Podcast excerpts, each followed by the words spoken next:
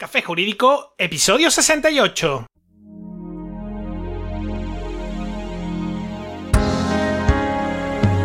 Muy buenas tardes, bienvenido un día más, mi nombre es Juanma Delgado y esto es Café Jurídico, un espacio de divulgación jurídica donde en el tiempo que dura un café abordaremos novedades legislativas, interpretaciones de doctrina y jurisprudencia sobre distintas temáticas, aprenderemos a manejar herramientas para la eficacia y la productividad profesional y en definitiva nos acercaremos de una forma amena y distendida al sector jurídico.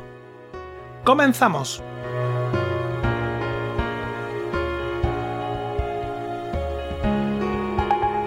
Ayer fue mi cumpleaños, no digo cuántos cumplo, pero antes de nada quisiera agradecer a todas las personas que dedicaron un momento de su día a felicitarme.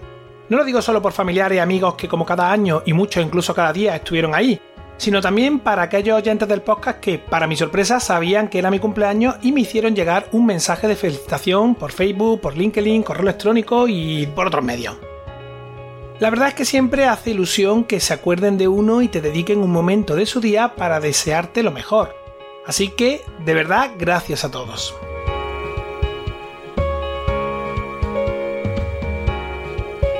Cuando se van cumpliendo años y uno mira hacia atrás, puede ver con más claridad que en la vida hay momentos mejores y peores, etapas buenas y etapas no tan buenas. Algunas de esas etapas menos buenas o malas son por las circunstancias propias de cada uno, y otras responden a crisis de carácter evolutivo vinculadas con los cambios hormonales que se producen en el cuerpo, como por ejemplo la conocida crisis de la mediana edad o crisis de los 40, de la que por cierto ya hablé en el episodio número 39 y que si aún no has escuchado te invito a que lo hagas.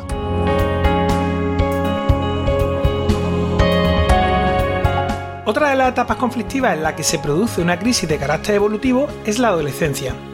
Si nos paramos a pensarlo, la mayor parte de la gente tiene o ha tenido una adolescencia complicada. La mía por lo menos no fue nada sencilla.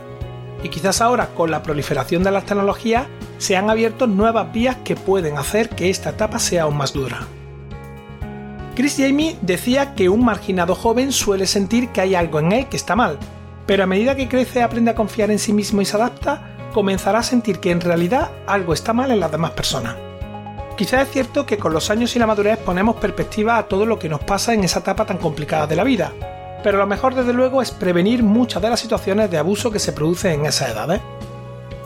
La sabiduría popular y la propia vida nos enseña con el paso de los años que el abuso consiste en que la persona menos competente y más agresiva proyecta su incompetencia en la persona más competente y menos agresiva. Quizás este sea el origen y motivo de muchos de los problemas de acoso y otras situaciones de abuso. Sobre todo esto vamos a hablar en nuestro programa de hoy, concretamente sobre el ciberbullying, y para ello contamos con una invitada especializada en la materia, Rosa María Martínez Cuesta, licenciada en Derecho y Administración de Empresas, cuyo perfil profesional siempre ha estado ligado a la auditoría, ofreciendo respuestas a los problemas sobre privacidad digital.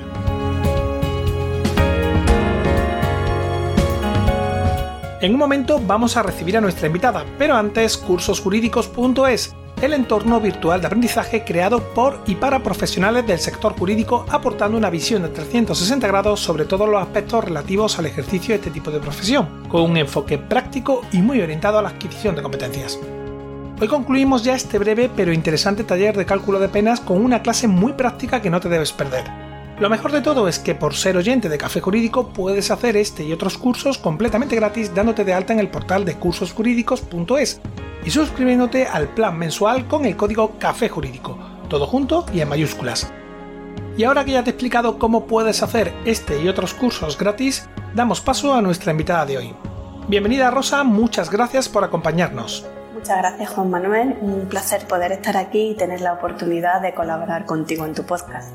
Bueno, vamos a entrarnos en materia. Y si te parece, vamos a comenzar por acercarnos al propio concepto de ciberbullying, que aunque ciertamente es muy conocido dentro del entorno jurídico, sí que es posible que haya algún oyente que no tenga 100% claro qué es y en qué consiste. Bien, pues el ciberbullying es la intimidación o acoso continuado entre iguales, en este caso menores o adolescentes, a través de medios telemáticos como por ejemplo las redes sociales, eh, chat, mensajería instantánea, correo electrónico, a través del cual se ataca la intimidad, el honor y la privacidad del acusado. La principal característica del ciberbullying es que no acaba cuando el acosado está en un sitio seguro como su casa, sino que puede llegar a convertirse en una persecución a través de Internet que dura las 24 horas del día, en la que no importa dónde estés porque llega a todos los sitios y personas.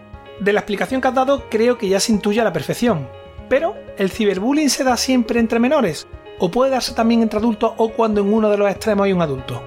Como hemos señalado antes, el ciberbullying es un acoso entre iguales, es decir, o bien entre dos menores o bien entre dos adolescentes. Los casos en los que hay un menor acosado y un adulto acosador no se consideran ciberbullying, pero eh, pasan a ser casos como por ejemplo el denominado grooming. Y luego está el acoso, ciberacoso entre adultos, que esto se denomina ciberstalking y que por desgracia cada vez más frecuente en casos de violencia de género. Ciberbullying, bullying, acoso escolar son términos parecidos, pero ¿son distintos? Sí, efectivamente son términos diferentes. El bullying y el acoso escolar sí que son lo mismo y se trata de un comportamiento vejatorio de un menor con otro menor que se ejerce de manera verbal con insultos o con bromas, pero también de manera física mediante agresiones. Eh, por ejemplo, lo típico que quedan para pegarle al menor a la salida del colegio o lo ridiculizan en clase dándole collejas, en los recreos, etc. En el ciberbullying, en cambio, también hay un acoso que puede llegar a ser verbal o incluso físico, pero interviene el factor tecnología bien como herramienta para producir el acoso o bien como medio de difusión de esas vejaciones eh, a las que el menor se enfrenta.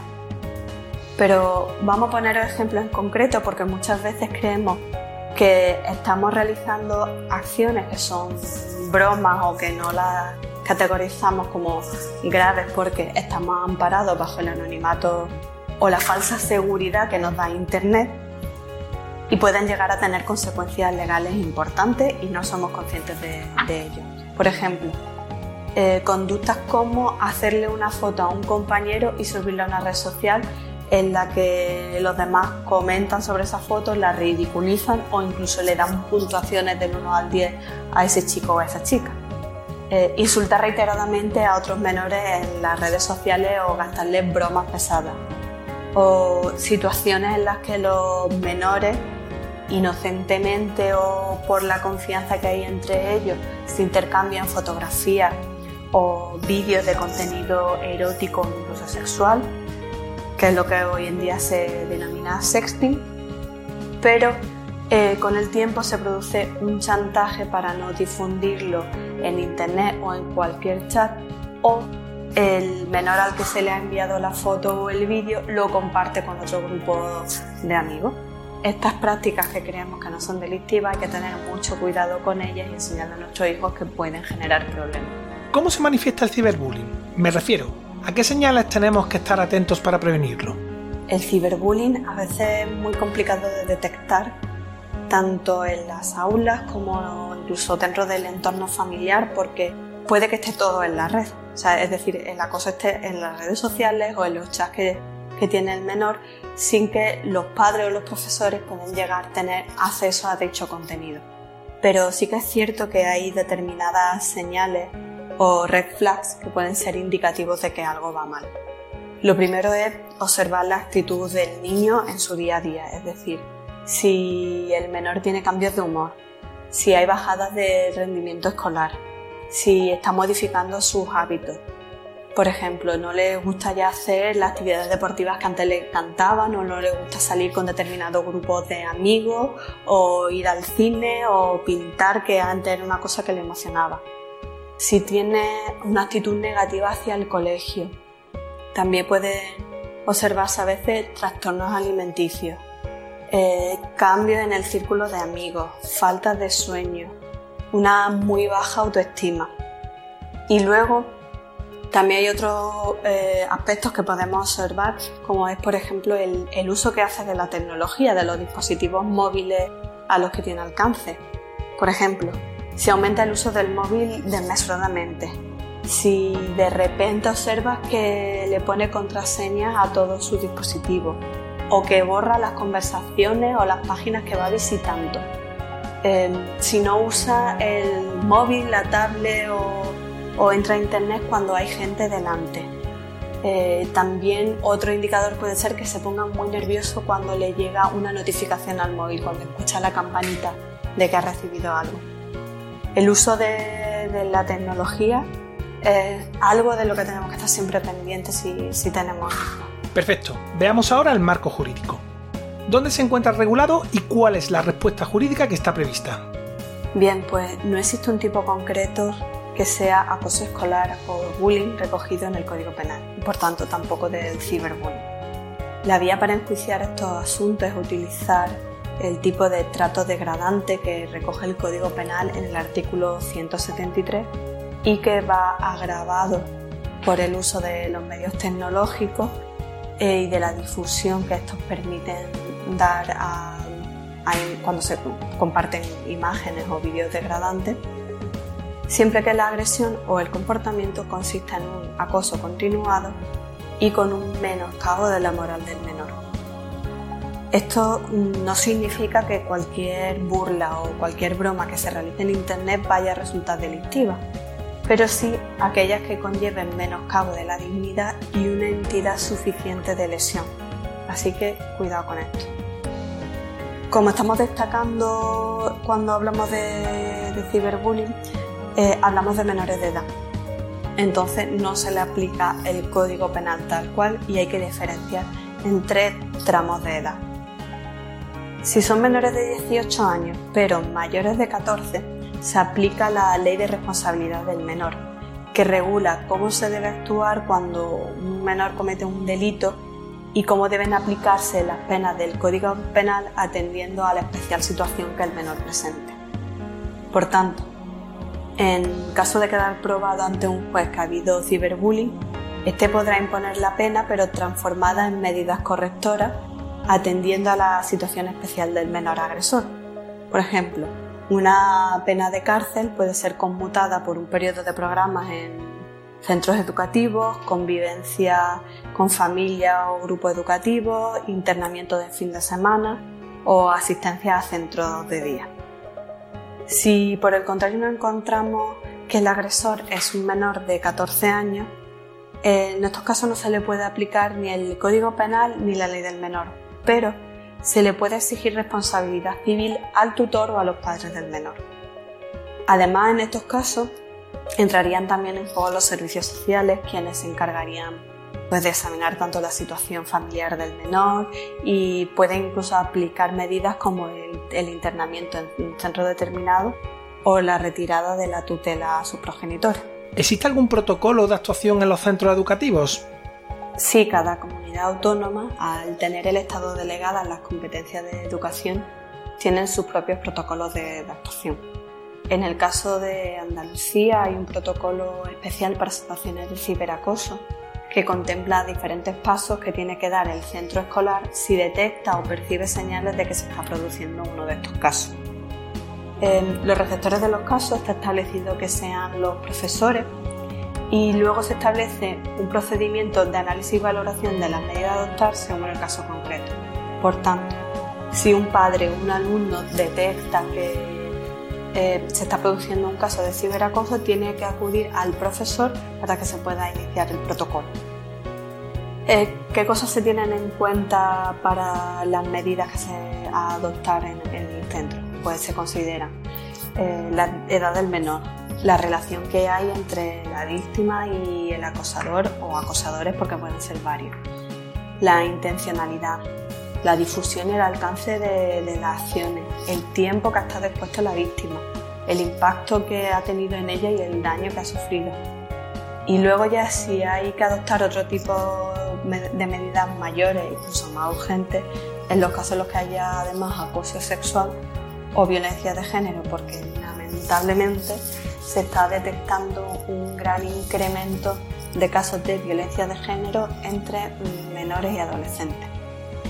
A partir de ahí, pues empieza un protocolo, eh, en mi punto de vista, un tanto largo, en la que hay entrevistas con las familias, tanto la familia de la víctima, la familia agresora, pueden incluso con familias de eh, testigos, de menores que son testigos, recogida de información, entrevistas con la víctima y con el agresor, con los compañeros y se elabora un informe que se comunica tanto a la inspección, a las diferentes comisiones, con las medidas que se van a tomar.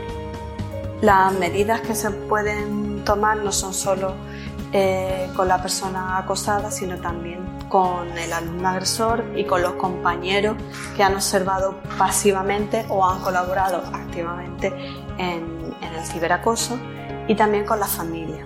¿En, ¿En qué consisten estas medidas? Pues desde actuaciones de apoyo con actividades de educación emocional, estrategias de atención a apoyo social, hasta programas y estrategias específicos de modificación de conducta y desarrollo de habilidades sociales, campañas de sensibilización y utilización adecuada y segura de las tecnologías, actividades de mediación y ayudas entre iguales, orientación a las familias, tanto de víctimas como de agresores para la utilización adecuada y segura de la tecnología, apoyo externo, y actuaciones también eh, con el profesorado y el personal de administración y servicios sobre cómo intervenir positivamente en la situación y hacer el seguimiento y orientar tanto para la detección como la prevención de este tipo de casos. ¿Puedes dar a nuestros oyentes algún consejo o tip para poder evitar y prevenir el ciberbullying? Pues el principal consejo que puedo darle a la familia Juanma es la educación en valores personales y digitales dentro de la familia. La tecnología, Internet, las redes sociales, está demostrado que son herramientas fantásticas y que por el alcance que tienen ayudan a muchas personas y resuelven muchos problemas. Pero también eh, conllevan una gran responsabilidad y hay que hacer a nuestros hijos partícipes de esa responsabilidad y del poder que supone el uso de Internet. A mí me gusta siempre poner un ejemplo muy, muy simple a los padres cuando hablo de, este tema. Eh, cuando le regalamos su primera bicicleta a un niño, les enseñamos a, montar en ella, los acompañamos hasta que el niño se siente seguro en la bici y cuando empieza a cogerla para moverse en la calle, le enseñamos las normas de circulación y le ponemos determinadas eh, reglas como si vas a dejar la bici aquí, le pones un candado o a determinada zona no puedes ir con la bicicleta porque puede ser peligroso o lo que sea. Pues bien, cuando le damos al niño su primer dispositivo móvil, ya sea un teléfono, una tablet o cualquier otro dispositivo que se conecte a internet, tenemos que hacer el mismo ejercicio y enseñarles, acompañarles y ponerles una determinada reglas para que ellos comprendan lo que se puede hacer y cuáles son las consecuencias de lo que hacen con, la tecnología. Em, esto lo quiero, o sea, estos consejos que voy a dar ahora son tanto para casos de familias que tienen hijos que son víctimas, como familias que tienen hijos donde se da el caso contrario y son los abusadores. Em, son reglas muy sencillas, como por ejemplo, em, no dar datos personales tuyos en las redes sociales. No hablar con desconocidos. Em, datos personales no es solo tu nombre o tu dirección, sino datos personales pueden ser una foto tuya. Cuando los niños mandan fotografías revelan muchísima información de ellos mismos, no solo cómo son físicamente, sino que en determinados casos incluso a qué colegio van, qué hábitos tienen o dónde están en un determinado momento del tiempo. Hay también que enseñarles a no difundir contenido de los demás. Y aquí hay que matizar que hay que enseñarles a no tomar fotografías de los demás sin su consentimiento y a no difundir contenido de los demás que a lo mejor han tenido el consentimiento para esa foto o se la ha mandado un amigo, pero no puede publicarla o no puede enviarla a, a otros amigos sin el consentimiento de la otra persona, porque eh, se está menoscabando su derecho a la intimidad. Y por último, otro punto que es muy sensible y es enseñarles a que no se valoren por lo que los demás eh, ven de ellos a través de las redes sociales o de internet. Eh, la imagen que proyectamos en las redes no es nuestra imagen, no es nuestra imagen real. Y esto provoca muchos trastornos psicológicos y muchos casos de, burlas y, humillaciones. Por ejemplo, ahora unos casos muy, un caso que ha sido muy reciente es debido al COVID, al confinamiento, las clases digitales, muchos niños han expuesto en las videoconferencias partes de su intimidad, como es su dormitorio o la ropa que se llevan para estar en casa, que antes no compartían. Y al compartir esto, se ha incrementado otra vez el, ciberbullying, porque los otros compañeros se reían de él pues por la sudadera que llevaban puesta o por el muñequito que tenían detrás en la cama o por el motivo que sea. O sea que mucho cuidado con, con estas cosas y vamos a educar a nuestros hijos para que se sientan seguros y hagan buen uso de su privacidad digital. Rosa, un placer haberte tenido aquí con nosotros en el día de hoy. Como siempre que nos acompaña un invitado, te dejo un minuto spam para que puedas contarnos cómo pueden encontrarte nuestros oyentes. Juanma, pues el placer ha sido totalmente mío y ya por último me gustaría invitar a todos los oyentes de Café Jurídico a que visiten nuestro portal de concienciación y divulgación sobre privacidad digital que es www.mihuelladigital.es y también a que se suscriban a nuestro blog porque compartimos contenidos muy interesantes sobre los riesgos a los que nos vemos expuestos, tanto como ciudadanos, padres, trabajadores, adolescentes, a través de los medios digitales. Allí pueden encontrar enlaces además a todas nuestras redes sociales porque estamos en Twitter, en Instagram, en Facebook, incluso en LinkedIn. Así que ya solamente eh, darte las gracias por contar con nosotros para hablar de un tema de tanta actualidad como el ciberbullying. Y, y, nada, esperamos repetir y seguir hablando de todos los problemas relacionados con nuestra privacidad digital. Gracias. Gracias nuevamente por habernos acompañado y ya sabéis que en mi digital.es podéis ampliar información sobre estos temas y estar al día sobre todas las cuestiones relacionadas con la privacidad digital. Nos despedimos ya por hoy, no sin antes recordarte una vez más que desde nuestra página web cafejurídico.es puedes acceder a todos los episodios que hemos emitido hasta la fecha, escucharlos por series temáticas y por supuesto enviarnos tus dudas legales, pedir que tratemos un asunto concreto o mandarnos tu opinión. También puedes seguirnos y escucharnos en las principales plataformas del sector. Ya sabes, iTunes, iBox, Spotify, Spreaker, Google Podcast y YouTube. Suscríbete, emitimos programa los martes y jueves a las 4 y media de la tarde. Como siempre, muchas gracias por tu tiempo, nos vemos el próximo martes donde, un día más, acompañados de un café, nos acercaremos de una forma amena y distendida a las novedades y cuestiones del sector jurídico. Entre tanto, cuídate mucho y adiós.